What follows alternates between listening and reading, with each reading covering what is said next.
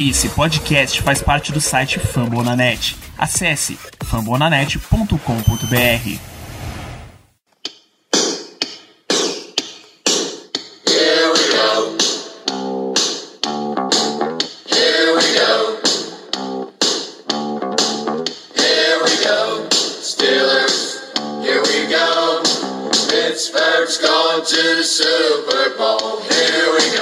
Muito bem, pessoal, estamos começando mais uma edição do Black Yellow Brasil Podcast, seu programa sobre Pittsburgh Steelers para todo o Brasil, direto de fambonanet.com.br, do Spotify, do Deezer, do iTunes ou da sua lista de compras, do seu papelzinho escrito Vão Ter Mac no matter what, porque ainda estamos falando de draft. Voltamos para mais uma semana para falar de prospectos e situações do Steelers relacionadas à posição. Novamente, de presença de Germano Coutinho. Muito boa noite, Germano. Boa noite, Danilo. Boa tarde, bom dia, boa noite a todos os ouvintes. E é isso, mais um programa de draft. E dessa vez vamos falar do lado defensivo da bola. Isso, por repito a história de que por muitos anos o Steelers teve super cotado para adicionar prospectos de defesa. O Steelers adicionou um monte de prospectos de defesa, um sem número de jogadores na escolha de primeira rodada do Steelers é de jogadores offen defensivos. Aliás, a gente talvez espera que o Steelers não continue esse trend, talvez ele possa continuar. Vamos comentar sobre isso e muito mais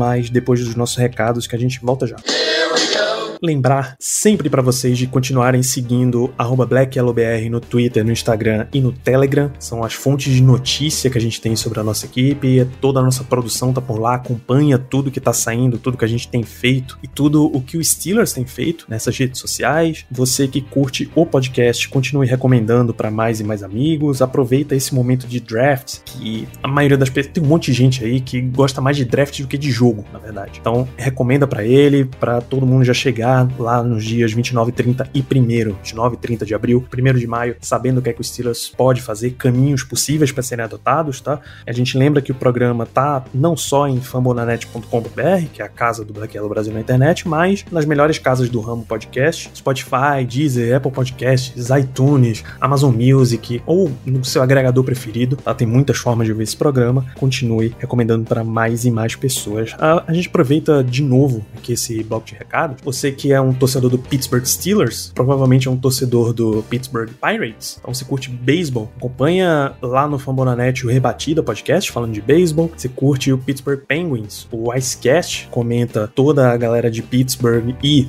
de toda a NHL. Tem o Igloo Cast, estreou recentemente com o nosso amigo Kaique Tomia liderando o programa sobre o Pittsburgh Penguins, eles que são da rede Pittsburgh Sports Brasil. Então tem muito conteúdo, não só de esportes americanos, como de Pittsburgh dentro da rede Fambonanet. Então continuem acessando, ouvindo e recomendando e vamos pro programa porque a gente tá aqui para falar de Pittsburgh Steelers. Here we go. É, vamos lá, Germano. Muito se fala de que o Steelers precisa e vai adicionar jogadores de ataque no draft. Uh, seja tackle, seja center, seja running back. Tá muito, muito forte em cima de jogadores de ataque. Mas tem uma série de especialistas, analistas e mock drafteiros que apontam que o Steelers pode vir novamente de defesa. E eu tô falando tanto desse histórico do Steelers. A última vez que a escolha de primeira rodada do Steelers com um jogador de ataque foi 2012 12. Você lembra quem foi o jogador na primeira rodada? Não lembra, Giovanni?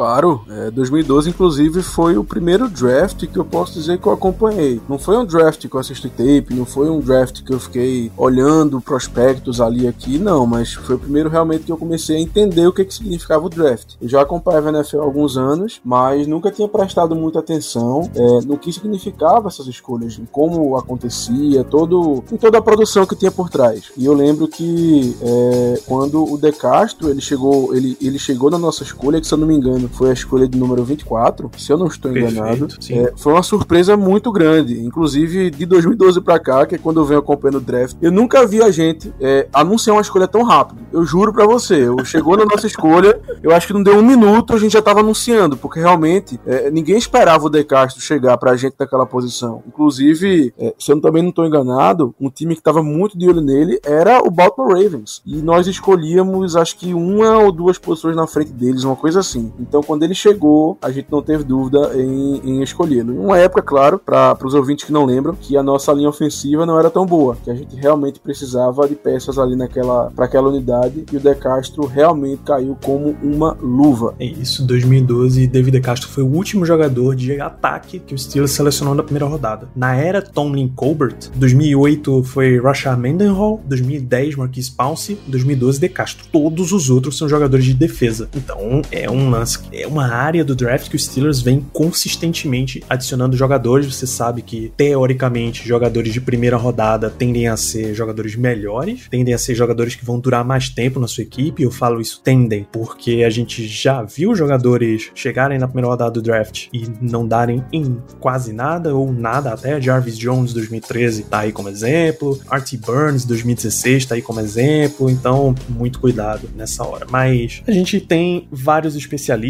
apontando que o Steelers pode adicionar um cornerback na primeira rodada, já não é a primeira posição que a gente vai comentar aqui nesse programa, porque desde o corte de Steven Nelson se abriu um buraco. Antes do corte de Nelson, tinha a preocupação com a saída, a possível saída de dois cornerbacks, eram Hilton e Sutton. Sutton voltou, mas aí Nelson saiu, então a mesma preocupação continua. É, você pode adicionar ainda nessa história que Joe Hayden não vai durar para sempre. Daqui a pouco vai acabar a era Joe Hayden no Steelers e o time não tem ninguém pronto para substituir. Até a rotação do Steelers está em patamares que a gente não gosta abaixo que a gente não gostaria que tivesse. Então, o quanto você ficaria surpreso com o Steelers selecionando um cornerback na primeira rodada e aonde, mais ou menos, em que altura do draft você acha que o Steelers já pode pensar em selecionar um cornerback e aí, claro que depende do, do talento disponível. Sempre depende do talento disponível. É, além de cornerback, eu já aproveitaria, Danilo, para incluir também a figura do safety, porque a gente sabe que hoje em dia, na NFL,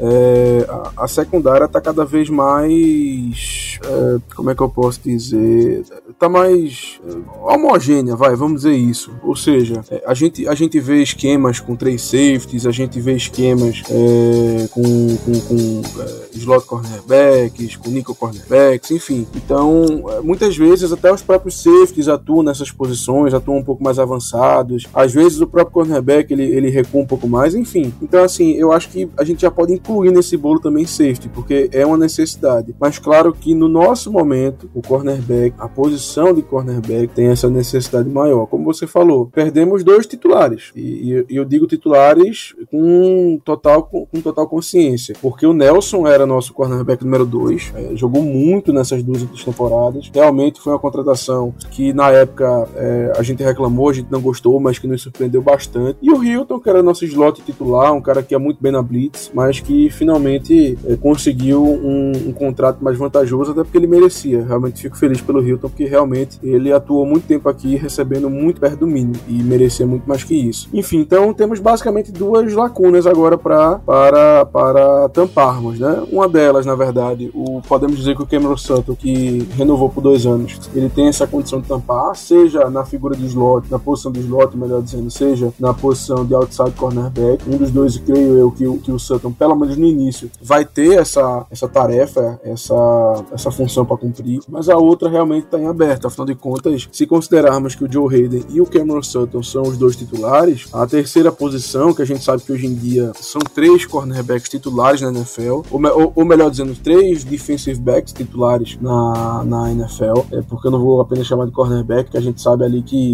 um, um safety, às vezes, como eu falei, faz essa função. Mas enfim, é, essa, essa terceira vaga ali, digamos, ela atualmente estaria em uma disputa entre o Justin Lane, nossa escolha de terceira rodada, que até hoje não, não demonstrou para que veio, infelizmente. Nossa, mais uma vez, pelo menos até o momento, é, é, essa escolha vem provando que o nosso coaching staff realmente não sabe escolher cornerback, e isso é um problema muito grande. E ficaria entre ele e o James Pierre, que foi um undrafted free agent. Então, complicado. É realmente complicado. Você entrar numa temporada dependendo desses dois jogadores, na batalha desses dois jogadores para ocupar essa terceira posição, que hoje em dia é de extrema importância, não, não me inspira muita confiança. É, mas voltando à sua pergunta, Danilo, quanto à questão do primeiro round, olha, é, eu não gostaria de um cornerback no primeiro round por algumas razões. Porque eu acho que, primeiro, porque eu acho que existem outras posições do nosso time que são mais necessárias, como cornerback, como center. Eu acho que realmente a gente tem uma, uma necessidade maior em posições é, diferentes do que a de cornerback. É, e também pelo fato de que a classe é muito boa. Então dá para pegar alguém um pouco depois que vai servir para o que a gente tá querendo, sabe? A gente não precisaria buscar um cornerback no primeiro round para termos sucesso com o jogador. Eu acho que tem sim como conseguirmos alguém mais adiante e que vai e que vai desempenhar um bom papel. E ainda existe também uma terceira opção que eu não posso mentir, que é verdade. Eu tenho muito medo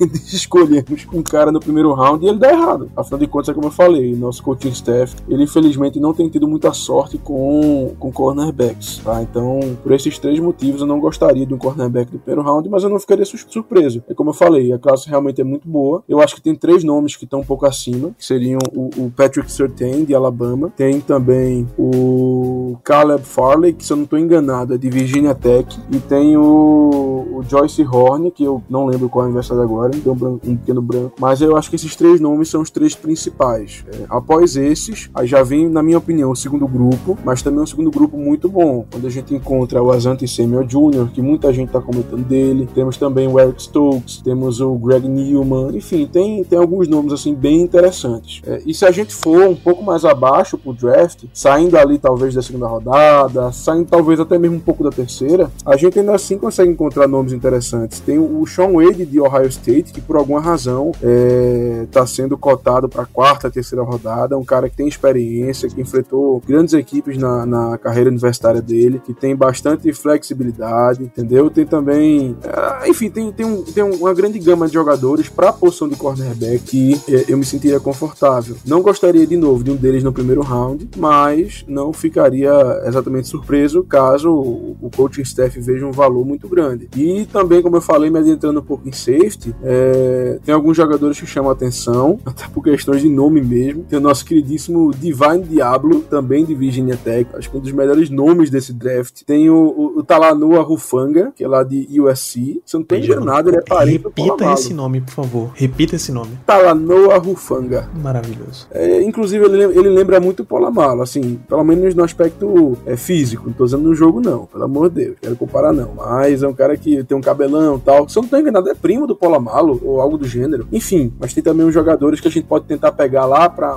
mais para depois do draft que podem servir como esse, como esse, uma espécie de Joker, vai. Esse cara que atua tanto como safety como como é, slot corner, nickel corner, aquele cara que serve mais como um, um jack of all trades e master of none. Ou seja, aquele cara que é, faz um tudo, mas não é especialista em nada. E é basicamente disso que eu acho que a gente precisa. De um cara ali que faça de um tudo, que é, possa entrar quando a gente precisar para fazer, para desempenhar diversas funções. Não precisa ser um, um cara é, all pro, um cara hall of famer, mas contanto que seja alguém sólido, alguém que possa contribuir em diversos aspectos de nossa defesa, além da secundária, eu já ficaria muito feliz. Agora tem um nome, Danilo, que eu realmente sou muito fã. Eu acho que se a gente conseguisse pegar esse cara, seria sensacional, especialmente no segundo round. Eu acho que ele não vai passar disso. É um cara que eu já venho acompanhando há um certo tempo, cara que teve um ACL que fez o estoque dele cair, mas se não fosse isso, eu tenho certeza que ele seria uma escolha de primeira rodada, que é o, o Andre Tá? É... O que me chamou primeira atenção nele foram o número de interceptações. É um cara que realmente tem, tem um faro pela bola, tá? É um cara que teve 13 interceptações na carreira universitária. Então, assim, você nota que ele é playmaker. E a gente, a gente vai lembrar que nas temporadas passadas, um dos grandes motivos de, de, de crítica, um dos grandes motivos de crítica foi que a nossa secundária não não não tava, não tava conseguindo turnovers. E isso é, foi alterado, graças a Deus. Nossa secundária começou a gerar mais turnovers. E a NFL de hoje em dia é, é, é uma liga que ela pede turnover. O turnover ganha o jogo. A gente já viu muito isso. Então, eu sempre sou a favor de, de draftarmos jogadores que se mostraram playmakers durante a sua, a sua carreira universitária. E o Andrew Cisco é basicamente um exemplo disso. É um cara que é playmaker, que teve várias interceptações, que teve vários passos defendidos. Eu gostaria muito dele, mas eu acho que vai ser muito difícil por uma questão de que a gente, teoricamente, na posição de safety, não tem essa necessidade toda. É e porque acredito que ele nem chegue na nossa escolha de segunda rodada, sendo muito sincero. Eu acho que ele não chega. É, é a 55, né, Danilo, nossa escolha? Isso, isso. É, eu, acho que, eu, eu acho que ele não deve chegar na 55. Se chegar, vai ser por uma questão da lesão que ele teve. Mas sendo muito sincero, é, o pessoal que vem escutando os podcasts sabe, eu sou um cara que defendo muito escolha de running back, escolha de center nas duas primeiras rodadas. Mas esse é um daqueles caras que eu realmente eu, eu gostaria muito que a gente pegasse, porque eu acho que ele, ele seria um diferencial, que ele realmente traria. elevaria o, o nível da nossa secundária ele estando, claro, saudável. Creio eu que para a próxima temporada ele já esteja. Então, se eu tivesse que. Se eu pudesse fazer uma escolha, seria o Andrew Cisco na minha segunda rodada, sendo muito sincero. Porra, Germano, depois que você mencionou aqui, eu fui dar uma olhada em, em avaliações e tal de Talanoa Rufanga. Ele treinou com o Polamalo, tá? aparentemente ele pediu para Polamalo para dar essa ajuda para ele e conseguiu. É, o que pelo, pelo histórico de Polamalo, um cara mais recluso, um cara um pouco mais isolado, apesar de ser treinador de, de USC, né? Apesar de estar presente lá em USC, mostra o comprometimento do cara, né? Se você é um, um, cara mais recluso, já tem seu nome feito na NFL, você não vai se envolver a menos que você saiba o potencial do, do cara que tá vindo aí. E, bicho, na última temporada, USC fez seis jogos, ele jogou os seis, saiu com 62 tackles, quatro inter interceptações, cinco passes desviados, dois fumbles forçados, velho, três sacks ainda. Que isso, porra? Isso não, não é à toa que o cara ganhou ganhou o prêmio de jogador defensivo do ano da Pac-12. E com tudo isso, o cara tá cotado, pelo menos aqui na, na nossa referência do The Athletic, como uma escolha de quarta, quinta rodada. Porra, me dá esse cara na quarta rodada, eu tô felizão. Sim, sim. É, eu, eu assisti, acho que dois jogos dele na época. É, é um, foi uma pessoa que me chamou realmente bastante atenção. Eu, eu tenho para mim, Danilo, que, que ele. Eu posso ter me confundido, mas eu lembro que na transmissão falaram alguma coisa de parentesco com o Troy Polamalu. Não sei se. Eu lembro que não era uma coisa tão próxima não era, não era um primo, talvez fosse um primo de segundo grau, terceiro grau, uma coisa assim, mas eu lembro que tinha um parentesco. Mas enfim, isso não vem tanto ao caso. Realmente ele chamou, ele chamou bastante atenção. Eu também, eu também gostaria da escolha dele, como eu falei, é um cara que pode, que pode render ali nessa posição de Joker, feito eu falo. É, e qualquer ajuda ali na nossa secundária eu acho que é bem-vinda. Realmente também gostaria dele. Só acho que não é uma, não é uma, uma como eu falei, quando tá falando do André Cisco, não é uma posição que a gente tenha tanta necessidade. Eu acho que o nosso uhum. coaching staff vai acabar olhando para outros, para outras posições primeiro. Mas, como a gente disse nos podcasts anteriores, né, são cinco escolhas dentro das 150 primeiras. Eu não ficaria é, nada, nada chateado, pelo contrário, inclusive, ficaria feliz também de pegarmos ele ali na quarta rodada, tranquilo. Eu só acho que antes disso existem, existem posições mais carentes e jogadores até, até mais interessantes. É, é só, de novo, ter que repetir que é só uma lástima que algumas posições do Steelers não estejam tão bem, tão bem servidas a ponto de que você não possa se preocupar só com talento, mas em tampar buracos do elenco mesmo. Você tem que, você tem necessidades gritantes que você tem que atender no draft, senão não vai dar muito certo. Afinal e... de contas, estamos a uma lesão atualmente, né? Estamos a uma lesão do JC Racional ser nosso centro titular. Isso não pode acontecer. Exato. Isso Exato. não pode acontecer. Exato. É... Você só perguntou as universidades dos os corners. Certain, Patrick Certain segundo é Alabama mesmo, JC Horn é South Carolina, Greg Nilsson segundo é Northwestern, Caleb Farley é Virginia Tech e a Santi Samuel Jr., claro, é Florida State, tal qual o pai. Tem, tem ainda algumas referências de, de mocks e de analistas colocando, apontando Steelers na direção de Eric Stokes, de Georgia. Eu já vi também Elijah Molden, de Washington, e um pouquinho de Ifiato Melinfongo, de Syracuse. Syracuse. Irmão daquele, viu? Irmão daquele. Irmão daquele? Porra, já ganhou ganhou uma estrelinha no coração. Embora seja segunda rodada, no... segunda rodada para mim, o cara que eu só peidaria arroz de felicidade é a Santi Samuel Jr. Pelo nível de jogo, pelo pedigree, eu acho que estamos muito bem, embora seja um cara de menos de 6-0 de altura, mas é, tá tudo bem. Não, mas o, aquela coisa, é, hoje em dia, é, isso aí eu acho que tá, por incrível que pareça, tá, tá cada vez importando menos. A gente acha que até o contrário, né? Cada vez mais os wide receivers maiores, mais fortes e por aí vai. Mas assim, eu, não, eu nem tenho um, um, um dado para me basear nisso, é achômetro mesmo. Eu sei que o Nelson não era um cornerback grande. Eu vou até procurar agora a, a altura dele, mas eu sei que ele não era, porque eu lembro dele na época do draft. Ele- 1,80. o apelido dele era Mighty Mouse. Então, Bicho, daí, o, Steelers, Steelers é muito padrão. Nelson 1,80, Joe Hayden 1,80, Cam Sutton 1,80, Mike Hilton 1,75. É, ele, ou seja, o, o Steven Nelson ele não é um dos caras mais altos. Ah, 1,80, claro, é, é uma, é uma altura boa, mas ele não tem 1,90, não é 1,88. É, quando você pensa num, num protótipo de, de, de cornerback, a gente vê que muitos times procuram o cara 6'1, 6'2. O Nelson não tem isso. O, o, Sam- o Asante Samuel Jr. é o quê? 5'10, não é isso? 5'10 alguma coisa? Acho que é isso. Isso, 5, 10 e 1. Pronto, 5'10 e quanto? E 1 E um é dá 5'10.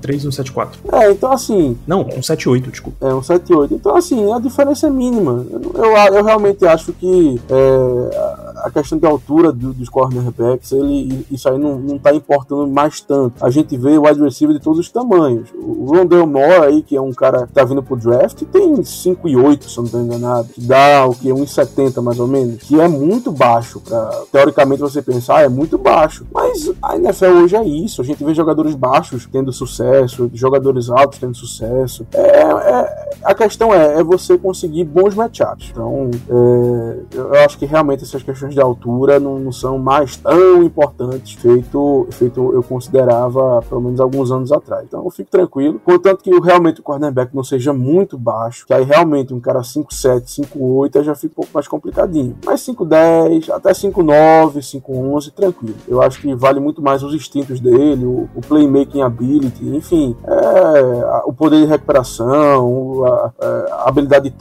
enfim, tem muitos, muita, muitas coisas que, que valem muito mais do que alguns centímetros de diferença. Então eu fico bem tranquilo em relação a isso. Perfeitamente. Em resumo, é uma posição que o Steelers seria sábio em adicionar um jogador de um pouco mais de qualidade, já até pra começar como, como níquel, por exemplo. E aí você mantém Sutton, que é um cara mais experiente fora, mantém esse níquel por dentro. Se você conseguir achar, conseguir draftar realmente um cara de alto nível, que você já confia em colocar como outside, você põe pra outside, renovou Sutton, mantém Sutton como o níquel corner, e aí você mantém uma secundária forte, tá? É um princípio que não só pode ajudar os Steelers imediatamente, mas como pode acelerar a renovação do time na, e- a partir de 2022, na era pós Ben Roethlisberger. Mas temos, a gente vai ter necessidade no time para fechar e a próxima posição que a gente tem para comentar é uma dessas, é uma dessas necessidades, uma dessas coisas que o Steelers abriu, buraco que o Steelers abriu voluntariamente quase no time, que é linebacker, Germano. Ah, O Steelers draftou Devin Bush na primeira rodada há dois anos, tinha Vince Williams como seu parceiro e o cortou nessa off-season. Avery Williamson era o outro jogador da posição, o primeiro reserva, basicamente. Na verdade, o segundo reserva. O primeiro era Robert Spillane, foi renovado. O segundo reserva, Avery Williamson, era um free agent. Nesse momento que a gente tá gravando, 8h45 de segunda-feira, dia 12, há negociações entre Steelers e Williamson de novo. Vamos ver no que é que, no que, é que pode dar isso aí. Mas vamos partir do princípio que nada aconteça, o buraco tá lá aberto. Se o Steelers contratar, bem, você, pode, você diminui a necessidade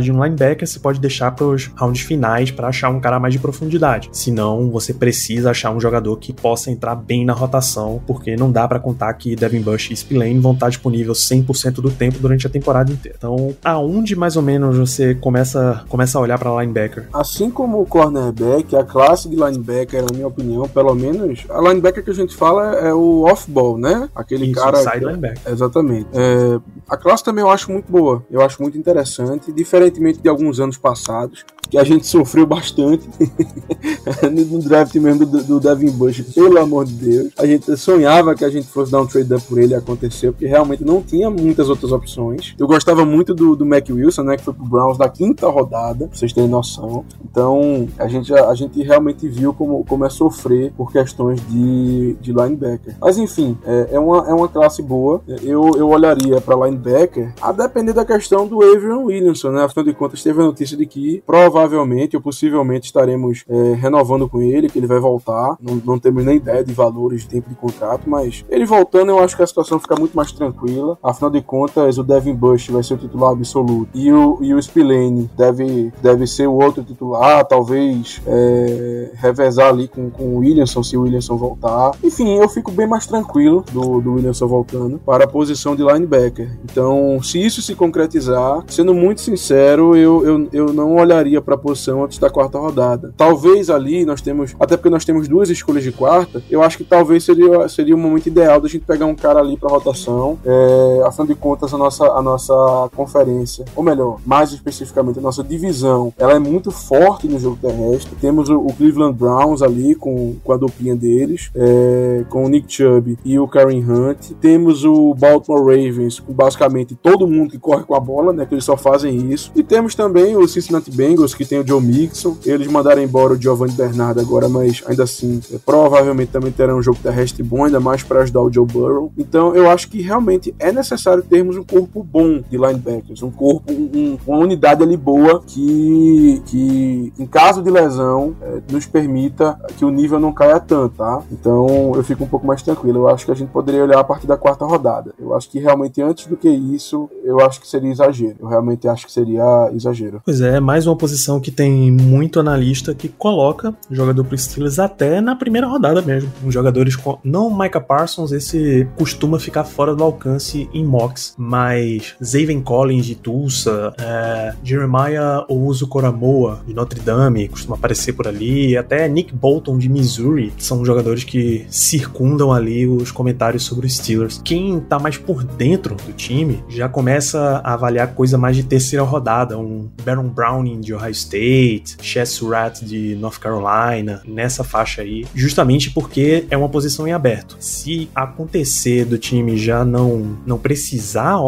oficialmente draftar um cara, aí a gente desce pros Dylan Moses de Alabama, por exemplo. Que, a gente conversou isso antes da gravação e continua surpreendente o fato do cara era uma estrela da defesa de Alabama e hoje é cotado, sei lá, quinta rodada, quarta rodada. Loucura, cara, loucura. É, exatamente. Mas é isso o tamanho da.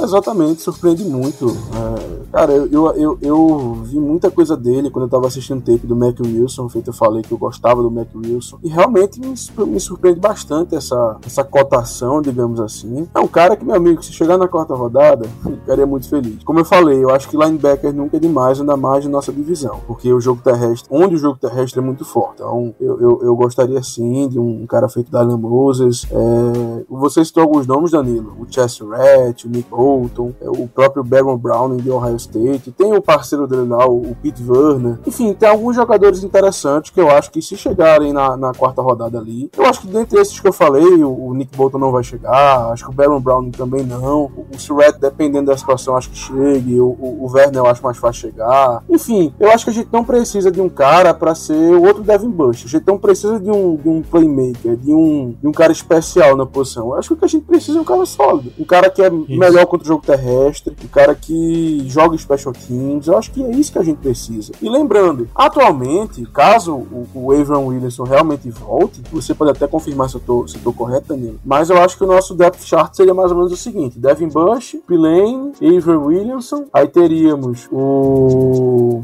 É, o eu esqueci e o nome Marcos dele agora, Allen aquele, aquele safe que a gente pegou, que foi transformado em linebacker. Marcos Williamson. Outro, não, tem Marcos Allen. Marcos Allen, Marcos Allen. Esse cara, e Marcos tem Allen. Um outro, e tem um outro jogador draftado no ano passado, é Isso. é Anthony Brooks. Exatamente. Então, e, e, e, tem mais esses dois jogadores que ambos é, são, são twinners, vamos dizer assim. O Marcos Allen era, era realmente um safety. O, o Antoine Brooks era um cara, cara que jogava ali em muitas posições, que era o famoso twinner, feito eu falei. É, deve estar tá sendo. Eles devem estar tá pensando mais nele aqui como um linebacker. Então, assim, temos cinco nomes até o momento. Eu me sinto confortável com cinco nomes. Sinceramente, me sinto. Não, não, vou, não vou reclamar, não. Poderíamos melhorar? Claro que poderíamos, mas uma situação dessas que a gente tem tantas necessidades, é, você, você querer talvez gastar uma premium pick, ou seja, uma pick nos três primeiros dias, ou melhor, nos três primeiros rounds, na posição de linebacker, eu realmente acho que é exagero. Se for para vir alguém que venha na quarta rodada para trás, sendo muito sincero. Claro, se existe um valor muito grande, aí vamos conversar. Mas se não for, eu prefiro ali alguém na quarta rodada para ser um, um, reserva imediato do que para do que alguém para disputar uma vaga ali com o Spillane é, vindo no segundo ou, ou no terceiro round. Uhum. É bem por aí mesmo. Quando você começa a ver esse tipo de jogador, o cara que você vai colocar um pouco mais abaixo na rotação para, sei lá, ano que vem chegar a número 3 e aí ficar nesse rolê, mais ou menos a carreira de Vince Williams, você nota que você pode deixar um pouquinho mais para trás essa seleção. Talvez até com a contratação de, de Williamson você possa manter um undrafted free agent. Isso aí o Steelers vai ter que se aproveitar de undrafted free agent em alguma posição,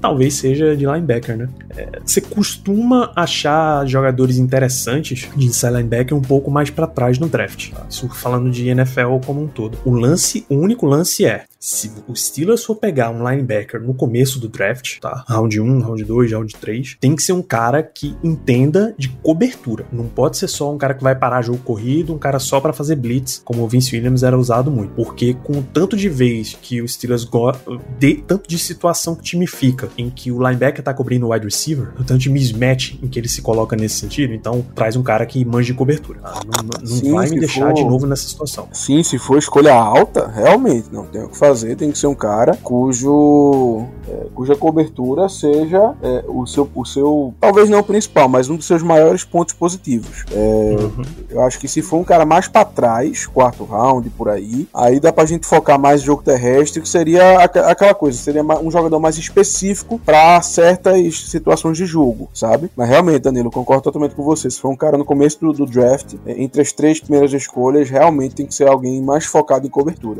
Até porque nunca é demais, nunca é demais. Muito bem, a gente começou tal qual no programa passado, vindo do fundo dos backs para frente, né, já na nossa lista aqui chegamos na posição de edge rusher, Germano, que pro Steelers são outside linebackers. Fica a pergunta mais filosófica para você. O Steelers tem uma rotação horrorosa de edge, isso é fato, tá? Você tem uma estrela da liga em TJ Watt, um cara elite da posição. Você tem Alex Highsmith, que tem flashes na primeira temporada e fica a pergunta aí se o Steelers vai confiar imediatamente para ser titular ou não. E depois, abijo. Você vai dizer, ah, mas o Steelers trouxe de volta Cassius Marshall, eu dou um tapa na cara de quem vier argumentar isso pra cima de mim, tá? Então você tem uma rotação péssima, péssima. Como você não mantém os outside linebackers 100% do tempo, na situação atual do Steelers, em vários lances de jogo, você vai ter Cassius Marshall em campo esperando que ele te entregue alguma coisa, tá? Então o Steelers precisa, nesse momento, sair com um edge aqui no draft. Fica o que você, você teria problema, Germano, se o Steelers trouxesse imediatamente um cara que, na hora que sai a pick, você já diz isso é uma competição para Alex Highsmith? Ou você acha que o Steelers tem que imediatamente promover Highsmith, deixa ele como titular e a gente trabalha só em profundidade?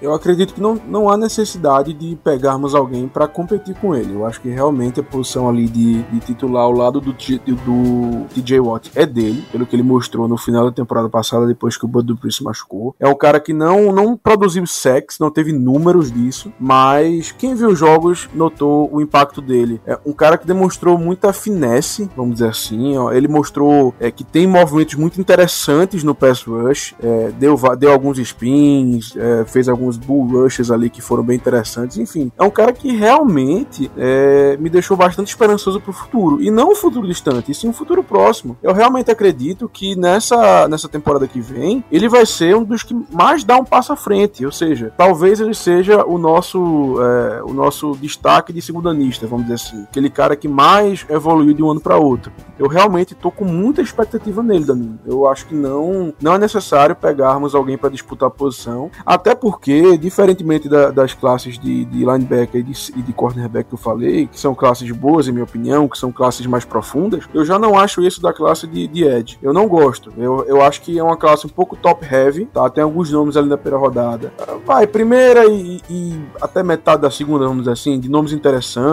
Tem o Jalen Phillips, tem o Gregory Rousseau, tem o, o Aziz Ojulari, enfim, tem alguns nomes que, que eu acho interessantes. Mas passando dessa, dessa, desse primeiro grupo, que eu vou ter que admitir até que é um grupo grande, de uns 5, 6 nomes, que eu me sentiria confortável ali de final da primeira rodada e, e até a metade da segunda, ultrapassando isso, sinceramente, não, não, tem, não tem quase ninguém que me atraia. Até porque o, o, os nossos outside linebackers, eles precisam ter experiência na cobertura.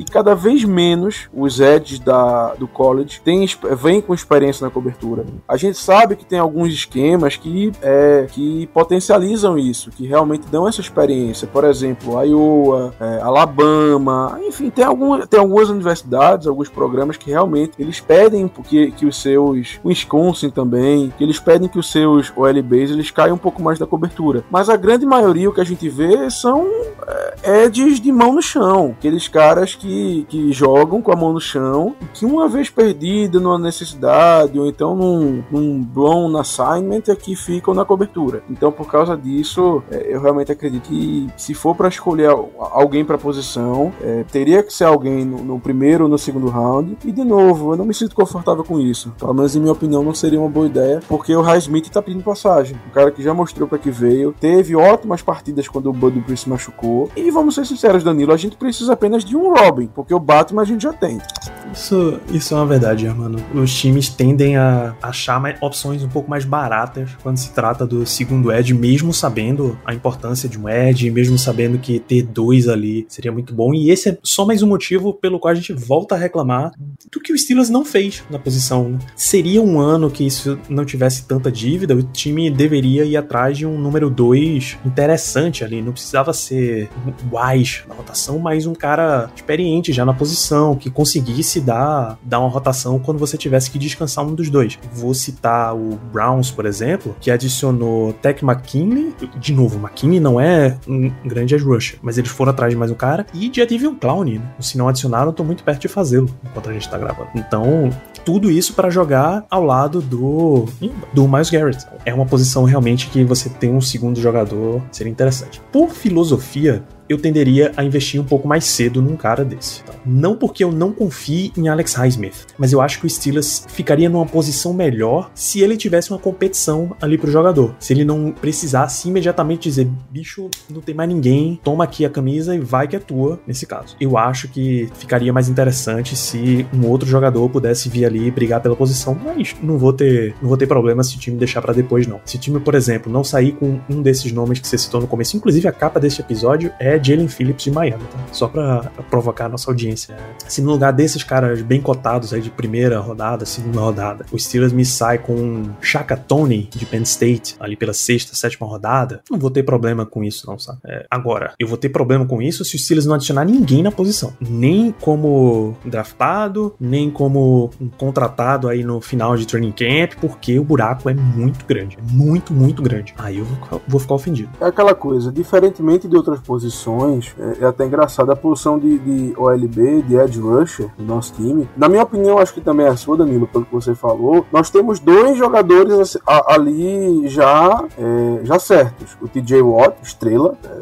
devia ter ganho o, o, melhor jogador defensivo da liga nos últimos dois anos, mas, mas enfim, foi preterido nas duas vezes. É, realmente, enfim, tem maiores comentários. E o High Smith, eu acho que, como eu falei, já demonstrou estar pronto para assumir a titularidade. Eu acho que ninguém discute que, do jeito que as coisas estão, esses dois vão ser os titulares, acho que até indiscutíveis. E, e eu falo indiscutível na, na, na situação do Smith porque a gente não tem ninguém, não tem. O, o, o, o reserva imediato é o Cassius Marsh, pelo amor de Deus, não, não tem condição. A gente tinha o Oladeni, que a gente gostava, que tinha demonstrado alguns flashes, mas enfim, nunca passou daquilo. Foi até, se juntou ao Buda Pri lá em, em, Tennessee, no Titans. É, o outro caba lá, que eu esqueci o nome agora, acho que nem, nem sequer renovou, que era aquele cara que foi pro Giants, Danilo, não sei se tu vai lembrar quem é. Ah, o Tuzar Skipper, lembrei isso. agora. Ele não renovou não, não é isso? Não. Pronto, então assim, o Tuzar Skipper também, que teve uma, uma pré-temporada boa na temporada passada, mas que, enfim, foi, voltou, foi, voltou e não fez nada. Então, basicamente, a gente não tem ninguém. E é um pouco Inclusive, da... Tuzar Skipper, Tennessee Titans.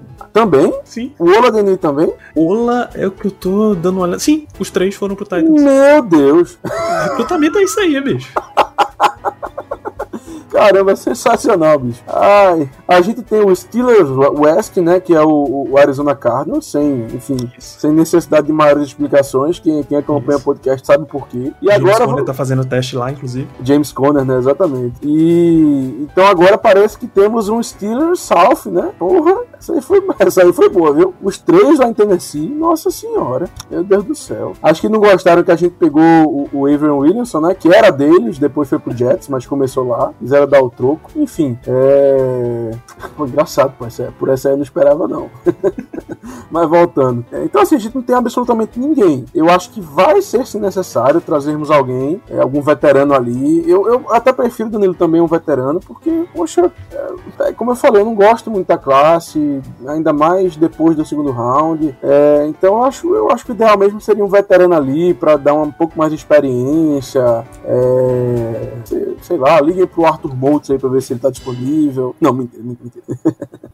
porque realmente a gente não tem ninguém. A gente não tem absolutamente ninguém. Mas, e, e, mas voltando, eu divaguei um pouco. Mas voltando. Diferentemente de algumas outras posições que a gente peca na posição de titular, a gente pode citar o, o, o Teco, o Offensive Teco, que, enfim, eu não, eu não eu, como vocês sabem, eu, eu acho que dá para ficar com o Zach Banner e com o Chuck Okorafor como titulares, mas tem muita gente que não gosta. É na posição de center, que atualmente seria o BJ Finn, na posição de running back, que atualmente seria o seria o Bug Jr. também. É, enfim, aquele running back by committee, né, com, com o Ben Snell, com todo mundo. Mas na posição de, de, de OLB a gente realmente precisa urgentemente de um reserva. Isso é fato. Não dá para ficar com o que a gente tem. Porque se um dos dois machucar, se, se o DJ Watt machucar, ele lascou mesmo. Aí de vez lascou mesmo. Mas, por exemplo, se o High Smith machucava, a gente ia botar quem? Em contrapartida, o nosso time nos últimos anos, ele sempre tem, tem estado entre, entre os melhores times, as melhores defesas, sacando o quarterback adversário. Não é, uhum. assim, não é surpresa para ninguém que a gente tem o recorde da NFL de jogos seguidos com sacks. São mais de 70, pra vocês terem ideia. Então, assim, acho que sec nunca foi um grande problema da nossa defesa nesses últimos anos. Não foi. É, por isso que talvez eu acho que o coaching staff esteja dando menos prioridade para a posição. Tá? Eu acho que acredito que foi. Aí eu, aí eu preciso discordar de você, porque você tem essa sequência toda de sex na, numa sequência de anos com front seven super bem equipado, que não é o caso esse ano. Não, mas aí eu tô falando só de Ed, né? Porque a gente sabe que a nossa linha defensiva é muito boa, com o Stefan Tui, com o Cameron Hayward, que contribui bastante. Eu tô dizendo mais especificamente quanto a Ed. tudo bem, são vários anos aí de. São dois anos, ou um ano e meio, mas se quiser ser mais específico, de TJ Watt e Bud Dupree. Isso já dá uma quantidade boa. Você tem os, anos, os próprios anos de Bud Dupree, aí com os Steelers. Ainda deve ter um restinho de James Harrison nessa história. Você tem a linha defensiva que você já ressaltou, não preciso retomar isso. Você tem até o próprio Vince Williams, que era um, um linebacker que fazia bastante, que vai bastante para pressão, comete bastante sec. Você tem um, um secker de cornerback, que a gente acabou de perder também. Então, sabe, não seria sábio, não seria uma decisão muito inteligente de se tomar, você manter essa. você diminuir o nível dessa equipe e querer que ela continue mantendo a mesma produção. Eu sei que o Silas não deve manter a mesma produção de estar tá no topo da liga em sex esse ano. Eu sei, não tenho esse tipo de expectativa, mas manter o time como pressão ao quarterback sendo uma coisa, uma característica positiva, uma característica forte, uma das principais forças do elenco, sem investir necessariamente no setor, é loucura. Já eu vejo de um lado diferente, eu penso diferente diferente, melhor dizendo. Eu creio que a nossa produção de sexo, claro que é graças aos bons jogadores que a gente tem na posição. Você citou o Cameron Hayward, o Stephen Tui, o, o TJ Watt, tínhamos o Bud Dupree. Mas assim, eu acho que essa quantidade toda de sexo é muito mais uma questão do nosso esquema, das nossas blitz, do que é, vamos dizer assim, eu não quero dizer dos jogadores em si, porque como eu falei, a gente realmente tem jogadores diferentes, tem jogadores muito bons nessas posições, mas sendo muito sincero, boa parte dessa produção toda eu eu enxergo como sendo uma questão também de esquema. Poxa, o Mike Hilton se destacou aí sendo um, cornerback sacador, um cara que ia muito em blitz, que tinha muito sucesso nisso. Vários dos nossos defensive backs têm tido sucesso porque a gente arma blitz exóticos. O Keith Butler é muito bom nesse aspecto, inclusive talvez ele seja um dos melhores é, coordenadores da liga armando blitz. Então, é claro que os jogadores importam, a qualidade dos jogadores importa. Mas eu não me surpreenderia e eu espero que a gente mantenha o nível de estar ali no top 5 de sexo da NFL. perdemos alguns jogadores? Perdemos, claro. Mas eu sinceramente acho que o nível não vai cair tanto assim, não. Muito bem, e a última última posição de defesa que a gente tem para esse episódio. Essa eu acho que não tem por que fazer investimento grande de novo. Sempre leve em consideração a qualidade do talento que tiver na sua frente na hora de draftar, mas eu acho que o Steelers, com tantos outros buracos que ele deixou no time, não vai olhar muito para a linha defensiva nesse draft. Eu acho que você concorda comigo, Germano. Sim, não tem necessidade. Até o Alualo voltar, a gente comentava que seria realmente necessário no tackle, PS, Demacolors PS, então é a gente comentava muito isso, que precisaríamos de nose tackle, ainda mais na nossa divisão, como eu já falei, que o jogo terrestre é muito forte. Mas o Alualo, graças a Deus, voltou, então essa, essa necessidade está bem diminuída, digamos assim. Um, nossa linha defensiva, pelo menos entre os titulares, eu diria que é uma das melhores da liga. Sendo muito sincero, a gente sabe que o Cameron Hayward é, foi ao Pro, a gente sabe que o Stephen Tweed teve uma temporada com 11 sacks, que é muita coisa para um de 3-4. Afinal de contas, a principal característica do de 3-4 é segurar os adversários, é segurar, é segurar os bloqueios para fazer com que os linebackers cheguem no quarterback adversário. Enfim, realmente são jogadores muito bons. Então, não vejo necessidade. Nossa linha defensiva inteira voltou a do ano passado. Realmente acho que se formos pegar alguém, vai ser ali na sétima, sexta rodada. Só para compor elenco. Não vejo realmente necessidade de, de pegarmos alguém mais acima. E por isso não vou nem ficar me alongando muito. Realmente eu não, não vejo. Eu ficaria estupidamente, não é nem extremamente, é estupidamente sur- surpreso se isso acontecesse. Se chegasse alguém- alguém para a linha defensiva até a quarta rodada. Sendo muito sincero. Isso, tô, tô 100% contigo nessa. Também não tem, não tem motivo pra gente enrolar muito nesse aspecto de linha defensiva, não. Acho que a gente pode. que o Steelers não vai ter grandes problemas se ele sair desse draft sem um jogador dessa posição. Aí você começa a apelar pra criatividade, vai, pega uns caras, uns undrafted pra ver o que que dá e, e nesse, nesse sentido. Antes só da gente entrar em. Só ajeitar meu fone, tá caindo aqui.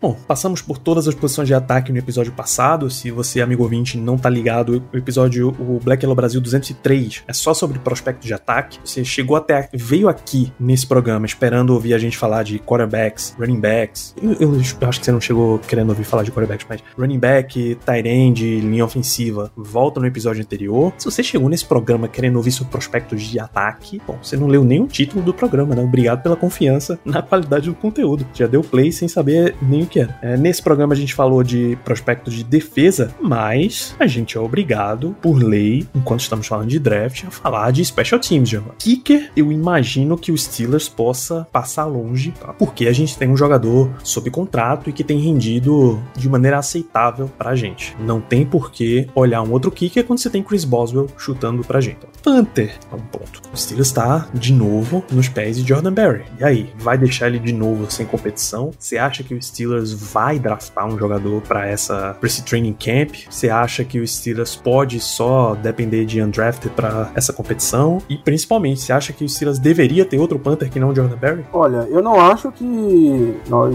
precisamos draftar alguém para a posição. Não acho que exista essa necessidade, ainda mais numa temporada que nós temos é, tantas necessidades, tá? Tudo bem que quando a gente fala de Panther, de Kicker, geralmente é uma coisa lá pro terceiro dia, pra sexta, sétima rodada, mas eu acho que a, a gente, a gente já pediu tantas vezes um, um Panther e nunca veio, e eu acho muito difícil vir no draft, sendo muito sincero. É, enfim, é muito mais fácil e muito mais possível, plausível, a gente pegar um undrafted e botar ele para disputar com o Jordan Berry para ver quem é o menos pior e pronto. É, provavelmente alguém australiano, já que a gente tem tara por Panthers australianos, impressionante. Então, é, é impressionante, impressionante. Mas enfim, então é, acho, né, não acho nessa, exatamente necessário draftarmos alguém, não. Bota um undrafted mesmo e vê, e vê quem é melhor. E realmente, o que não tem nem pra que discutir. O Chris Boswell voltou, ao que parece, aí, aos tempos áureos, é, voltou a jogar bem, e é isso. É, e por favor, long snapper, não vamos nem comentar, né?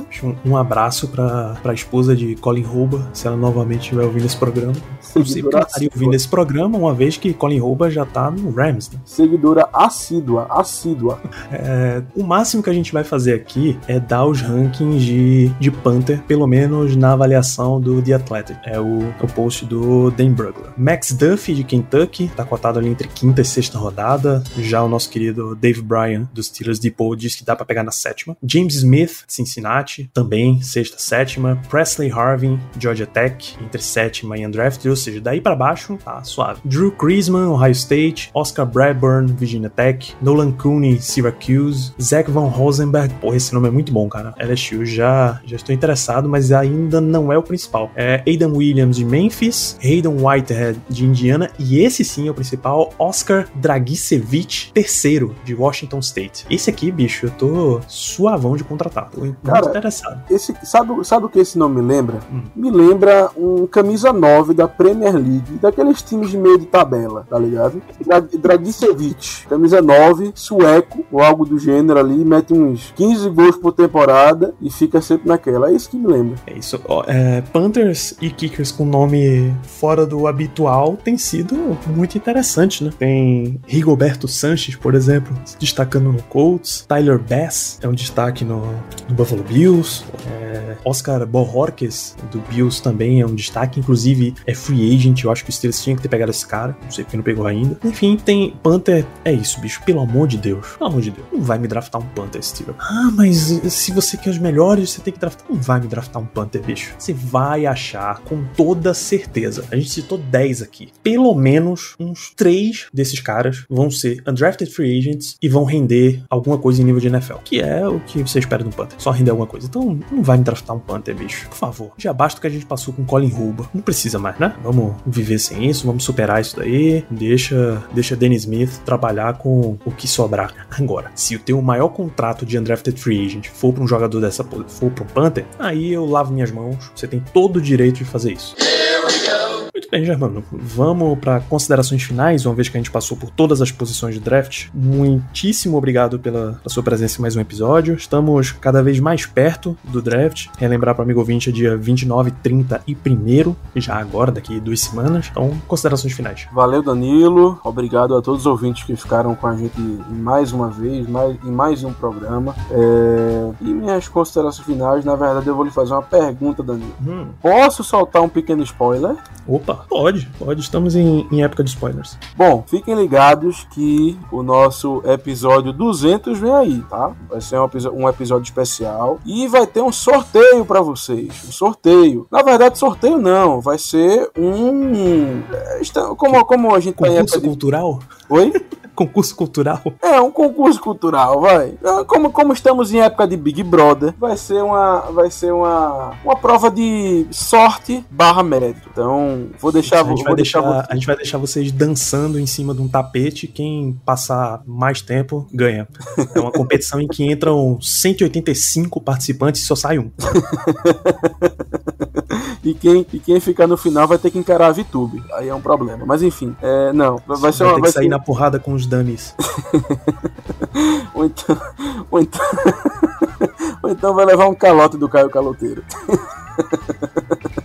Mas enfim, fiquem ligados aí, vai ser uma coisa bem legal, uma interação nossa aí com vocês, os ouvintes. E até a próxima. É isso, fiquem ligados aí nas redes sociais do Black Yellow Brasil, porque o próximo episódio é aquele que vocês adoram. A gente vai fazer o nosso mock draft reverso, tá? Vamos apresentar as nossas escolhas da sétima rodada até a primeira. Então, muito em breve vem aí, devemos fazer mais um episódio ao vivo nesse sentido. Se a gente provavelmente vai fazer. Bom, a cobertura de draft desse programa vai ser muito boa, como vocês já sabem. Fiquem aguardando que voltamos, no mínimo na semana que vem. Um grande abraço para todos vocês e até lá.